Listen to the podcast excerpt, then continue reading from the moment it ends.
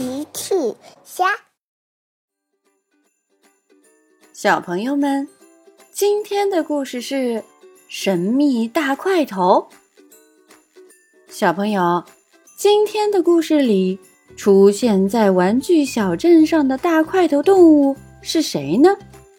评论里告诉奇妈妈吧。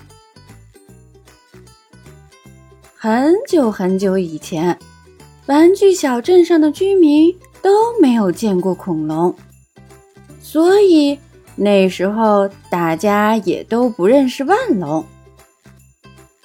有一天，小镇上来了一头万龙，大家对这个大块头生物非常好奇，可是没有人知道它到底是什么，除了乔治。长颈鹿乐乐说。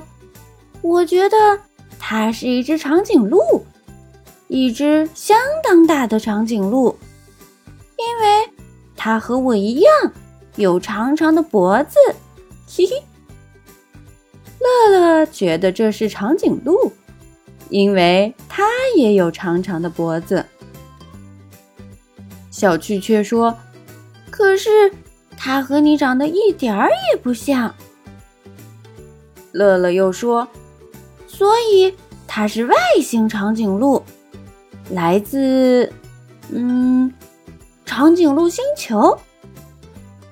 乐乐很确定这是一头外星长颈鹿。小狗阿奇说：“不对，我觉得它是一辆新型消防车，长长的脖子是它的喷水枪。”阿奇喜欢一切和消防员相关的东西。小趣又问：“那么，它的喷水开关在哪里？”大家一起寻找新型消防车的喷水开关，可是显然没有找到。恐龙，恐龙！乔治喊着。乔治知道这是一头恐龙。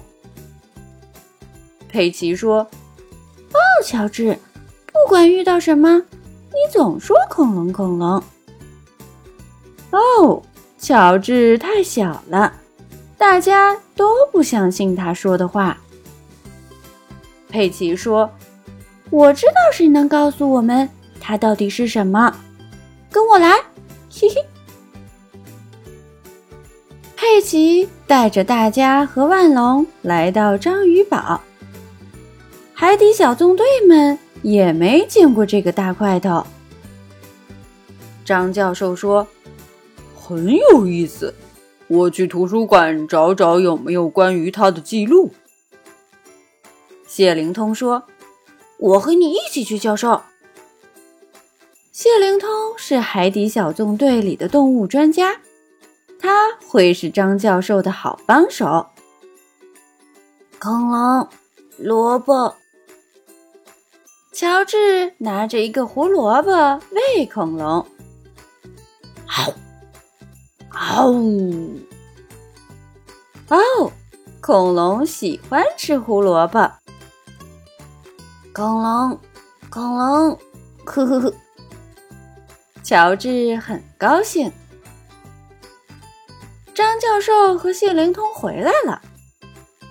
张教授说：“根据书上的记载，这个大块头是一头恐龙。”谢灵通接着说：“它是一头万龙。”恐龙，恐龙，呵呵，是的，乔治从一开始就知道这是一头恐龙。佩奇说：“嘿嘿，你果然没错，乔治，这真的是一头恐龙。”小巨问：“乔治，你能给万龙先生取个名字吗？”恐龙，萝卜，呵呵呵呵。乔治给万龙先生取的名字是萝卜。